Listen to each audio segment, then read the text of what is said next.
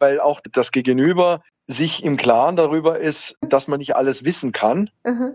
Und dann auch aufgrund anderer äh, Sachen, die man gegebenenfalls dann eben richtig macht, mhm. äh, solche, solche vermeintlichen Fettnäpfchen ignoriert.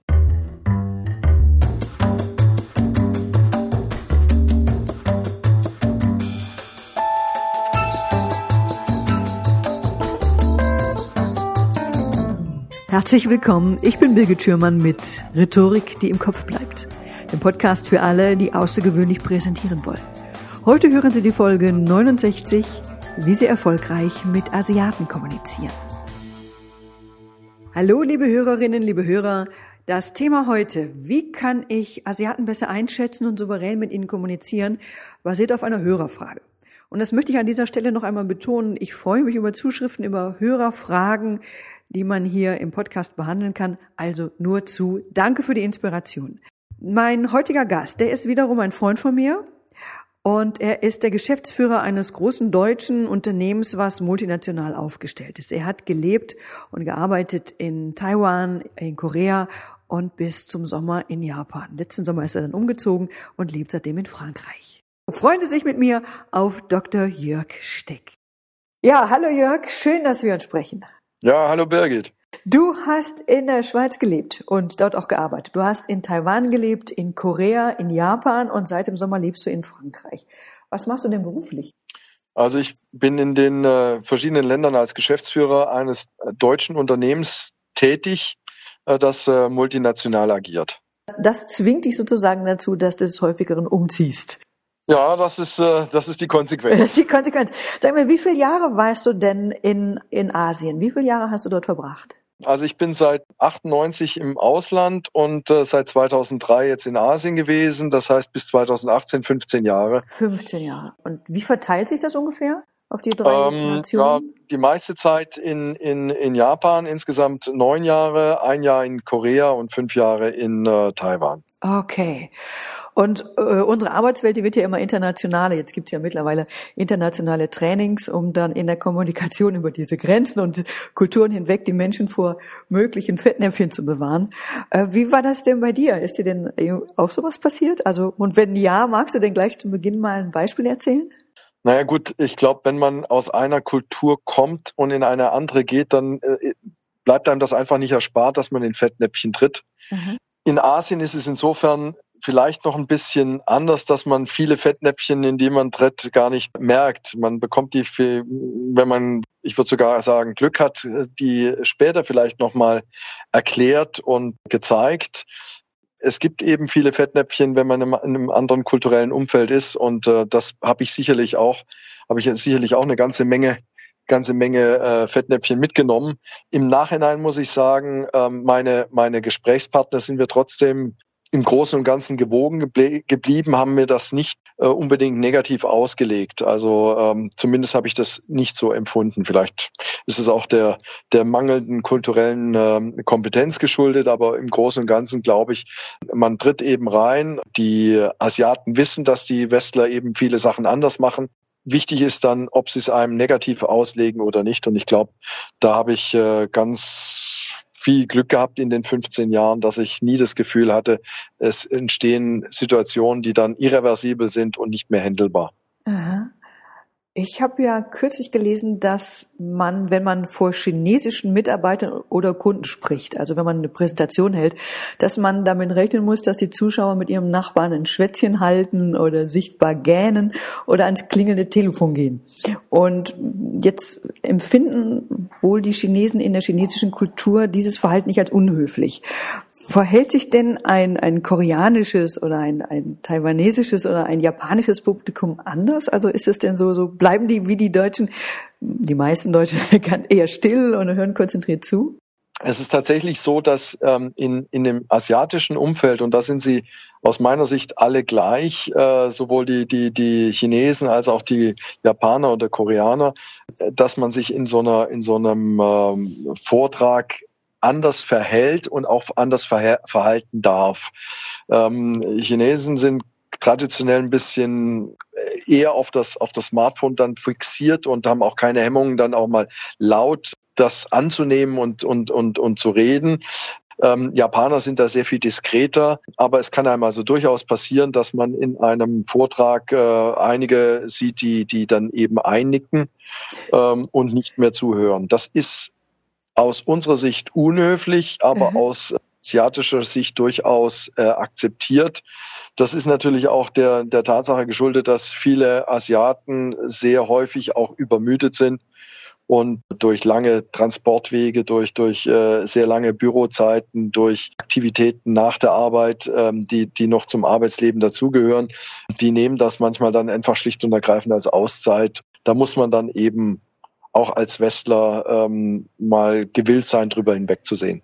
Okay, und äh, na gut, wenn Sie schlafen, dann wird das wahrscheinlich mit den Zwischenfragen eher nichts. Aber gibt's gibt's sowas? Also Zwischenfragen oder Fragen danach, eine Diskussion danach, am Ende nach dem Ende des Vortrags? Also muss man damit rechnen? Ja, also auch Zwischenfragen würde ich mal sagen, wenn man so eine Tendenz versuchen würde zu formulieren, dann würde ich sagen, kommen wahrscheinlich häufiger in China und in, in, in Korea vor, seltener in Japan. Mhm.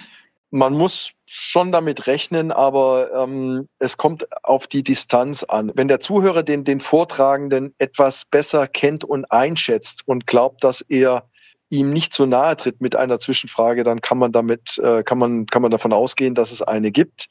Äh, wenn die Distanz größer ist, man sich eben nicht kennt, äh, wenn ich zum Beispiel vor einer Universität vor, vor, vor Studenten äh, vortragen würde, dann, dann wird, würde eine, eine, eine Zwischenfrage wäre eher ungewöhnlich. Nicht zwangsläufig unhöflich, aber sie wäre ungewöhnlich.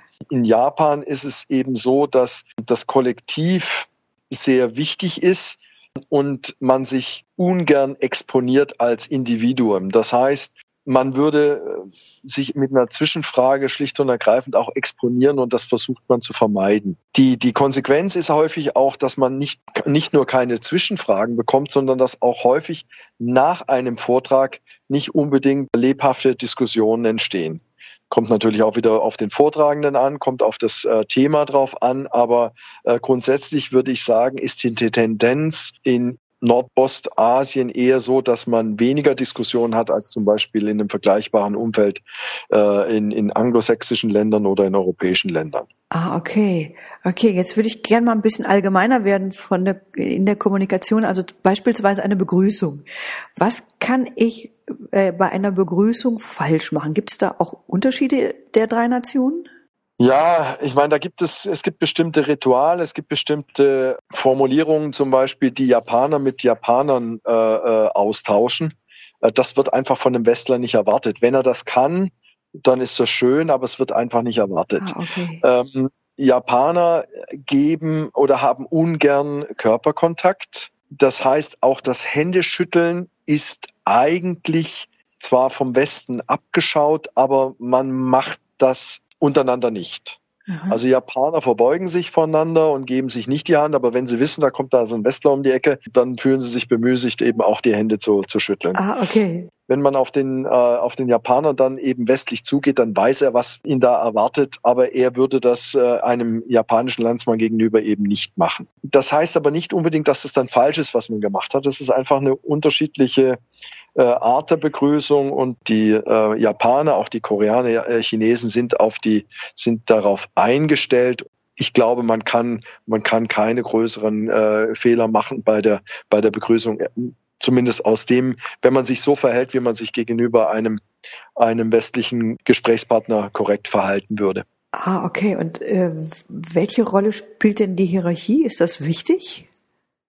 Das ist natürlich ein großer, ein großer Punkt. Die Koreaner und auch die Japaner sind sehr hierarchiebewusst. Wenn ich eine, eine, einen Vergleich machen würde, dann würde ich sagen, bei den Chinesen ist das etwas gedämpfter.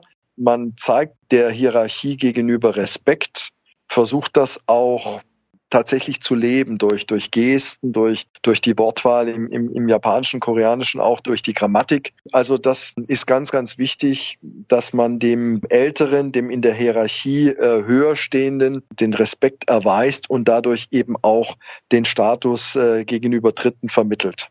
Es ist also wichtig, dass man, dass man das zeigt, dass man verstanden hat, in welcher hierarchischen Position sich der Gesprächspartner befindet.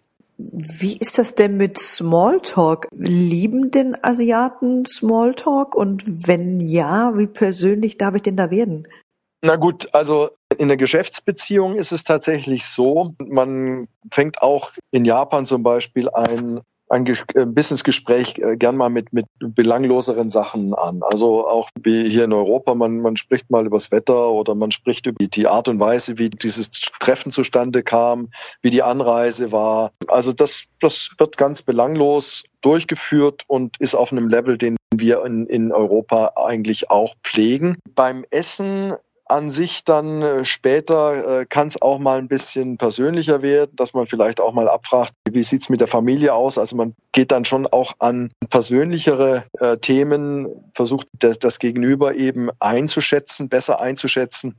Also man darf das schon äh, machen, man darf auch mal fragen und wenn man gegebenenfalls eben keine Antwort bekommt, ähm, dann muss man das nicht persönlich nehmen, sondern einfach als auch als Antwort wieder äh, hinnehmen, dass man, dass bestimmte Sachen eben seitens des, des Gesprächspartners vielleicht nicht erwünscht wird. Aber ich würde jetzt mal sagen, über einen Smalltalk kann man äh, keine, keine größeren Fehler machen. A, wenn man sich in dem Rahmen bewegt, wie wir das auch im Kontext gelernt haben, dann ist es in Ordnung.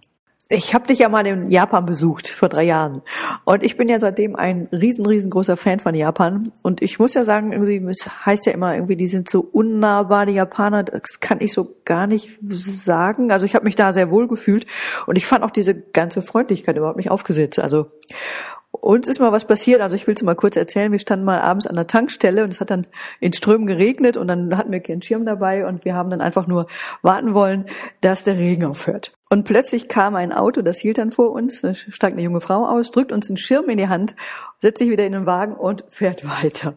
Und wir waren jetzt tatsächlich für einen Moment sprachlos. Also uns hat das super, super gerührt. Und, ähm, deshalb kann ich das gar nicht so unterschreiben, aber wahrscheinlich vielleicht merkt man es eher, wenn sich, wenn man längere Zeit dort verbringt. Also ich habe so den Eindruck gehabt, die Japaner sind vorsichtiger, sind zurückhaltender in ihrem Ausdruck als wir Europäer und kontrollieren sich sehr, sehr stark. Also und es scheint mir so zu sein, dass es unabhängig, wie es ihnen geht, ähm, sie lächeln dann. Also sie zeigen nicht so, was so in ihnen vorgeht. Jetzt ist meine Frage, wann lächeln denn Japaner und wir wundern uns dann, weil wir das nicht passend finden? So eine, so eine Situation, wie sie euch passiert ist, mit, ja. mit einer fremden Japanerin, die einem hilft, das ist, glaube ich, so ungewöhnlich nicht. Japaner haben ganz äh, feine Antennen für Situationen. Darauf sind sie auch von klein auf geeicht, mhm. um wahrzunehmen, was eigentlich die Bedürfnisse anderer sein könnten. Und dem versuchen sie sich dann eben zu stellen und, und den Bedürfnissen auch in einer gewissen Weise nachzukommen. Und da wird dann auch kein Unterschied gemacht zwischen einem äh, Japaner und Nicht-Japaner. Wenn man da äh, helfen kann und glaubt, dass man jetzt helfen muss, dann, dann machen sie das. In der Beziehung dann ein sehr ähm, hilfsbereites ja. und freundliches Volk und ja.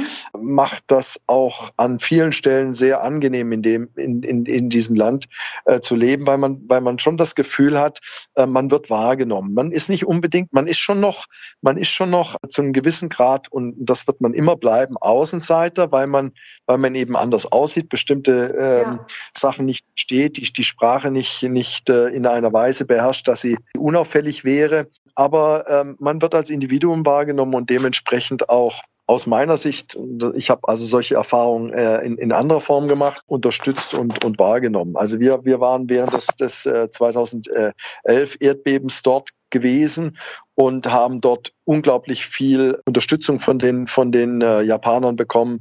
Das Wasser wurde knapp. Ganz alltägliche Dinge wie Klopapier. Da hilft man sich, man unterstützt sich, man fragt, wie es dem Nachbarn geht. Und wir haben da ganz, ganz viele sehr, sehr, sehr positive ähm, äh, Erfahrungen gemacht.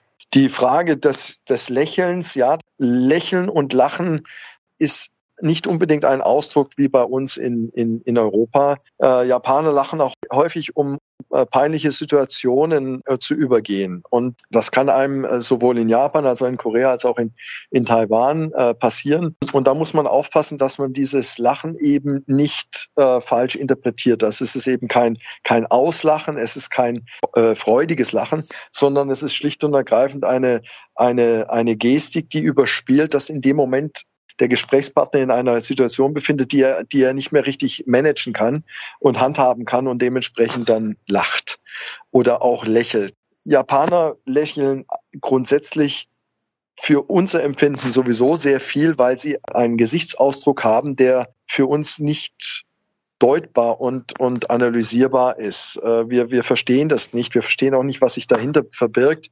Aber ähm, dieses äh, Lesen aus Gestik und Mimik, äh, wie wir das einfach in, in Europa auch gewöhnt sind, das, das äh, klappt in Nordostasien sehr wenig und mit Sicherheit am allerwenigsten in Japan. Äh, das heißt, ich hatte den Eindruck, Sie lesen sehr gut oder, oder ist es so, dass wir einfach nicht so lesen gut lesen können? Sie lesen anders, Sie, Sie sind auch anders, anders, trainiert, Sie lesen auch ähm, über, äh, über die Augen gut einschätzen, was der andere fühlt oder, oder denkt, ja. aber nicht zwangsweise in, über den Gesichtsausdruck. Und wir, wir äh, Westler brauchen einfach mehr Signale, um zu verstehen, wie es unserem Gegenüber geht. Also ähm, über den Mund, über die äh, Stirnfalt, die Hände. Das fällt in, insbesondere in Japan fällt das häufig aus und stellt uns Westler für, vor große Schwierigkeiten eben einzuschätzen, wie wie sich unser Gegenüber fühlt. Ah, ja. Also das ist, das ist eigentlich die größte, die größte Herausforderung über die Zeit, ein Instrumentarium auch zu entwickeln und das uns erlaubt, den unser Gegenüber dann besser einschätzen zu können. Da braucht man viel Zeit äh, und auch Geduld und äh, eine große Frustrationstoleranz, man, weil man liegt eben häufig mit der Analyse schlicht und ergreifend falsch. Spannend. Ja, und jetzt mal angenommen, mein äh, asiatischer Gesprächspartner, der möchte irgendwas kritisieren oder irgendwas passt, stimmt für ihn nicht oder passt nicht. Woran erkenne ich das denn? Also, und gibt es da vielleicht auch nationale Unterschiede? Also, woran hast du das denn erkannt? Also, ähm, wie gesagt, meine größte oder längste Zeitspanne, die ich äh, in Asien gelebt habe, war in, in Japan. Da ist es tatsächlich so, dass man, wenn es irgendwie geht, versucht, den Gesprächspartner eben nicht zu kritisieren. Wenn man ihm einen Dissens mitteilen möchte, dann äh, versucht man das eben indirekt zu machen über, über Bilder oder durch größere Ausschweifungen. Der versteht das dann schon, aber dieses direkte Kommunizieren von Unstimmigkeiten, das ist einfach unpassend, unschicklich. Äh, man macht das nicht. Man geht den, das Gegenüber eben nicht direkt an und man versucht auch dem, dem Gegenüber immer die Möglichkeit zu geben, sich auch selber nochmal zu korrigieren. Und das, das passiert eben oder das funktioniert dann nicht mehr, wenn man, wenn man ihn konfrontiert hat. Gerade in Japan ist es also so, man, man, man, man kritisiert nicht, äh, man versucht nicht verbal direkt mitzuteilen, dass man an der und der Stelle eben nicht mit dem, mit dem Gesprächspartner übereinstimmt. Das ist in okay. Japan also ganz ausgeprägt. Ja. In Korea ist es ganz anders. Da wird das auch gelebt von der, von der koreanischen Gesellschaft. Da ist man sehr viel direkter. Man, man sagt, wenn man mit etwas nicht einverstanden ist, insbesondere dann also auch, wenn man womöglich abends äh, noch äh, essen war und noch trinken war, dann ist das also völlig akzeptiert, dass man da ganz direkt dann auch anspricht. Hier an der und der Stelle bin ich, bin ich nicht mit einverstanden. Das äh, sehe ich anders. Oder hier hast du, an der und der Stelle hast du hast du einen Fehler gemacht. Das bekommt man kommuniziert und das darf man auch kommunizieren. Bekomme ich denn, also das heißt wahrscheinlich auch, ich bekomme keine klaren Antworten. Ich nehme an, ja heißt nicht immer ja und nein heißt nicht immer nein. Und ich brauche jetzt, muss also feine Antennen ausfahren und zwischen den Zeilen lesen. Habe ich das richtig verstanden? Absolut, absolut. absolut. Also das, das, ist in einem ganz normalen Business-Meeting ist es, ist es ganz wichtig ich rede nur vom Business, aber auch, äh, auch privat, äh, wenn man mit jemandem sich trifft, den man vielleicht auch noch nicht so äh, näher kennt in Japan, muss man ständig versuchen zu eruieren, was der andere eigentlich denkt und will. Okay. Ähm, und und ähm, ja, man muss da man muss da ganz klar äh, zwischen den Zeilen lesen.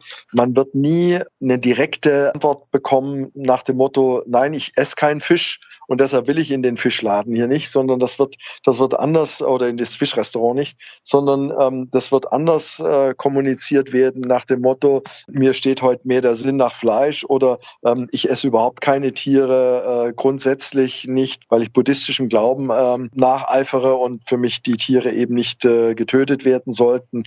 Man kriegt andere Informationen, die man, wo der, wo der Japaner dann erwartet, dass man das übersetzt, in der Lage ist zu übersetzen in bestimmte Handlungen. Okay. Dass man okay. gar nicht in die Situation kommt, ja. nachher sagt Gesprächspartner einen, einen Besuch in dem Fischrestaurant anzu, äh, anzubieten. Anzubieten. Also heute, wir würden sagen, um den heißen Brei herumreden oder eher eine weibliche Kommunikation mit könnte, wäre, vielleicht, ja. Genau. Ja, also das ist schon, ja, für direkte Menschen Arbeit. Ja, ja, ja, ja, ganz ja, genau. Man muss also zwischen den Zeilen lesen, man muss versuchen, äh, ständig Signale aufzunehmen und ja. ist, ist auch ständig am Interpretieren. Ja, das glaube ich. Immer indirekt kommuniziert ähm, und man muss eben auch seine Interpretationen eigentlich permanent wieder wieder hinterfragen, was man ja gar nicht dem, was passiert. Oh, also immer, immer wieder abgleichen, ja, klar. Immer wieder abgleichen. Oh Gott, ja, für Menschen, die direkt sind, nicht so einfach. es ist für direkte Menschen ist es ein Problem, weil man ja in vielen Ländern, wo sagen wir mal direkt, direkte äh, Kommunikation eben auch auch gewünscht wird und auch gelebt wird, ja. ähm, wird das ja als als Plus bewertet. Natürlich, ja. Holland, wo wo man sehr direkt ähm, kommuniziert wird, wird ja eine, eine klare eine klare Aussage durchaus geschätzt. Ja. Ja, ist Weil dann weiß ich, wo der andere steht. Dann kann ich mich entweder daran reiben oder ich kann das eben mich danach richten. Ja. Und in, in Japan wird das eben nicht geschätzt. Es wird als unhöflich äh, erachtet, direkte Kommunikation, weil es dem anderen eben nicht die Möglichkeit lässt. Oder der muss dann eine Entscheidung treffen. Muss sich dann eben ähm, ja, ja, klar und adaptieren oder er oder er muss dagegenhalten. Und man bringt also den, man oktroyiert dem anderen ein Verhalten auf, das man schlicht und ergreifend vermeiden sollte, weil es eben in deren Kulturkreis als unhöflich gesehen wird. Ja, verstehe, verstehe. Wie ist das denn Gesicht, Stichwort Gesicht wahren oder Angst vor Gesichtsverlust? Das habe ich in dem Zusammenhang auch gelesen. Was steckt denn dahinter? Ja, das wird, das wird immer häufig, wird das als äh, asienspezifisch unterstrichen. Aus meiner Sicht ist das in den anderen Kulturen ähnlich. Man, man, man möchte ungern Gesicht verlieren, man möchte sich ungern blamieren, mhm. man möchte ungern als schwach und, und, und ignorant dastehen. Das ist in unserer Kultur nicht anders als in, in anderen. Der Punkt ist einfach der, man versucht aktiver und bewusster in, in Asien dafür zu sorgen, dass das Gegenüber nicht in eine Situation bekommt, wo es blamiert ist, wo es gegebenenfalls eben auch in Situationen gebracht werden könnte, wo es, wo, wo sie nicht äh, so ohne weiteres rauskommt. Und auch ja. dafür zu sorgen, dass das Gegenüber das Gesicht wahren kann, das ist eigentlich die, die Zielrichtung, insbesondere in Japan. Ja, weil äh, finde ich total spannend, weil davon gehen wir Deutschen ja gar nicht aus. Wir gehen ja gar nicht davon, also wir äh, setzen diese Gefahr, dass jemand sein Gesicht verlieren könnte, überhaupt nicht in den Vordergrund, sondern so wir haben unsere Interessen, die setzen wir in den Vordergrund und nicht, dass jemand sein Gesicht verliert oder nicht, dass wir denken, na ja, der wird schon dafür sorgen, ja, der wird das schon irgendwie machen. So, ja, genau. Ne? Da, und, und, und da kommen viele unschöne, äh, da kommt es zu unschönen ähm, Situationen, weil das größte Problem ist ja für uns Westler, wenn wir dann nicht verstanden haben, dass wir im Moment im Prinzip zu einem Gesichtsverlust ähm, geführt haben, dann wissen wir ja gar nicht, was wir falsch gemacht haben und können entsprechend dann auch gar nicht reagieren. Ja. ja.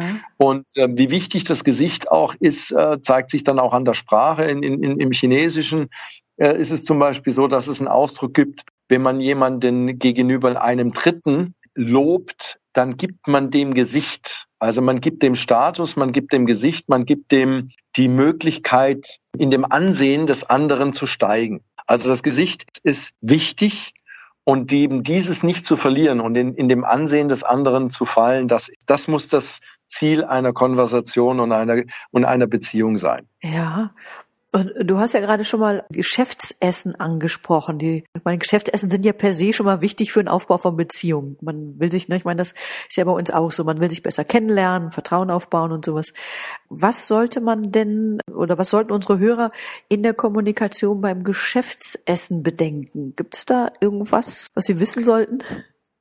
Also Geschäftsessen sind tatsächlich ganz wichtig. Man tauscht sich aus man versucht, den Rahmen der Geschäftsbeziehung ähm, weiterzustecken, indem man zu dem sozusagen gemütlicheren Teil übergeht. Ähm, da setzt man sich zusammen. Äh, in China ist es, ist es so, habe ich das so gelernt und erfahren, man, man spricht eigentlich während des Essens auch nicht über das Geschäft, sondern man spricht hauptsächlich über das Essen. Das ist was Besonderes und äh, spricht über die Zubereitung, spricht über den, über den Geschmack, äh, lobt das Essen. Hinterher bei den Drinks darf man dann gerne auch mal wieder über das Geschäft reden, aber man, man sollte den Gesprächspartnern die Möglichkeit geben, einfach mal den Abstand zu gewinnen zu dem, zu dem Geschäft. Mhm. Ähm, das wäre mein Ratschlag. Sollte dann der, der Asiate tatsächlich äh, auch während des Geschäfts Essens mit, ähm, mit dem Geschäft anfangen oder mit dem, mit der, mit dem, mit dem vermeintlichen Geschäft und das diskutieren wollen, dann kann man das gerne tun, aber man sollte auf keinen Fall das äh, aus meiner Sicht äh, von sich selber ansprechen. Und ansonsten ist während des, ähm, des Geschäftsessen aus meiner Sicht alles opportun und erlaubt, was eigentlich hier in, in Geschäftsessen in, in Europa auch erlaubt ist. Ah, okay. Okay, also man darf auch persönlich, wie, wie persönlich wird man denn? Also das ist, das interessiert mich auch. Also was, was, was für Fragen können kommen? Wird nach Familie gefragt, Kindern, Haustieren, Vorlieben? Ja, ähm, es hängt ein bisschen, es hängt ein bisschen von der von der Beziehung ab, die man mit dem mit dem jeweiligen ähm, Geschäftspartner hat. Äh, wenn man mit Kunden, sagen wir mal, häufiger ähm, essen geht, äh, vielleicht so ein oder zweimal im Jahr, dann darf man im Prinzip den Rahmen erweitern mit jedem Geschäftsessen, das man mit dem hat. Mhm. Da darf man dann also auch mal durchaus aus persönlicher werden, auch mal über den über die persönliche Situation, Familie darf man darf man durchaus reden. Ähm, was gern besprochen wird, ist ist Politik, ist ähm, Sport, was man weniger äh, anreisen sollte. Vielleicht ist lokale Politik globale Politik schon eher, aber lokale Politik, da wäre ich vorsichtig, weil wir uns oft auch ungenügend äh, auskennen. Mhm. Auf der anderen Seite würde ich persönlich auch äh, schon eine klare Stellung beziehen, um, um sich transparenter zu machen, wie man, wie man zu bestimmten Sachen steht. Was ich nie diskutiert habe in den 15 Jahren tatsächlich ist Religion. Das ist ähnlich wie in den USA auch. Man spricht das einfach nicht an. Das ist Privatsache. Und ähm, ich habe auch selbst mit Freunden, die ich äh, dann in Japan hatte, dieses Thema bin ich nie angegangen, also zumindest keine Diskussion. Schon eher mal eine Frage, wie verhält man sich auf eine Beerdigung oder so oder was macht man vor einem, vor einem Altar, einem buddhistischen Altar oder einem shintoistischen Altar aber nicht äh, in einem Geschäftsessen jetzt sagen wir mal da in die in die Details gehen und und und die Religion und und das für und wieder von von Religion zu, zu zu diskutieren. Aha. Und wie ist es mit Alkohol? Also gehört es zum guten Ton mitzuhalten? Ähm, es wird relativ viel getrunken in Asien. Ich habe bisschen gesehen, dass es weniger wurde über die 15 Jahre äh, von der Menge, aber eigentlich ist Alkohol immer dabei. Okay, also mithalten ja. Also gibt ja bestimmt tausend ja. Toasts oder sowas. Ja, man, man, man, man, man sollte sich den, man sollte sich dem nicht verschließen. Ähm, auf der anderen Seite, wenn man gute Gründe hat, äh, nicht zu trinken, dann kann man das durchaus ähm, kommunizieren. Man sollte sich durch die Blume aber, aber. von allen argutiert und auch akzeptiert wird. Ah, okay, okay. Jetzt meine allerletzte Frage: Geschenk mitbringen? Ja oder nein? Wie wichtig ist das?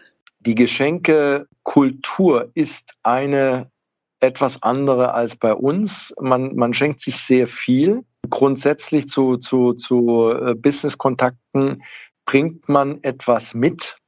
Ja, man bekommt auch in der Regel etwas, ja. etwas geschenkt, aber ja. man bringt das mit, um dem, um dem Gegenüber einfach auch zeigen zu können, dass man, dass man die, die Zeit, die einem zur Verfügung gestellt wird, wertschätzt. In Japan ist es ganz besonders so, äh, und da sollten wir uns als Westler auch immer dran erinnern, es kommt weniger auf das Geschenk und den Inhalt an, aber ganz, ganz stark auf, wie ist das Geschenk aufgemacht, wie ist es verpackt. Ah ja. Äh, wie wird das überreicht? Ähm, man sieht das sehr häufig, die Japaner überreichen Geschenke dann in extra Tüten, die sie noch von dem, also wenn man zum Beispiel in ein, in ein, in ein äh, Kaufhaus geht, bekommt man und sagt, man möchte das als Geschenk weiter verschenken, was man gekauft hat bekommt man in der Regel zwei Tüten. Die eine, um das zu transportieren, die zweite, um es aus der Transporttüte eben, bevor man das Geschenk Aha. überreicht, zu nehmen und in eine neue Tüte zu geben, mhm. um dann Geschenk in einer neuen Tüte überreichen zu können. Also diese Art der Aufmachung ist ganz, ganz wichtig und das heißt, sieht man auch, dass äh, wenn, wenn Geschenke eingepackt werden in Japan, das dauert ewig, die sind kunstvoll hergerichtet, man will es also auch gar nicht kaputt machen nachher, wenn man es auspackt. Und äh, es geht um die, um die Form, es geht um die Verpackung und ganz, ganz wenig um den Inhalt. Ah, spannend. Ja, okay. Ja, Mensch, danke. Gern geschehen, Birgit habe ich, hat mir Freude gemacht. Ähm, ich habe eben auch gesehen, wenn man den Leuten wie immer mit der nötigen Achtung und mit dem nötigen Respekt entgegentritt, ähm, dann bekommt man das entsprechend auch wieder äh, honoriert und fährt eigentlich damit ganz gut. Liebe Hörerinnen, liebe Hörer, das war's für heute. Wenn Sie zu diesem Thema mehr wissen wollen, ich habe für Sie einen Hörerservice eingerichtet, für den Sie sich unter www.birgit-schürmann.com slash podcast Schürmann mit UE eintragen können. Wenn Ihnen dieser Podcast gefallen hat, wenn er hilfreich für Sie war, ich freue mich über eine Bewertung bei iTunes. Ich freue mich auch ebenfalls, wenn Sie mich besuchen auf den üblichen sozialen Kanälen, auf Facebook oder auch auf Instagram. Wir hören uns wieder hier in Kürze. Bis dahin, Ihre Birgit Hume.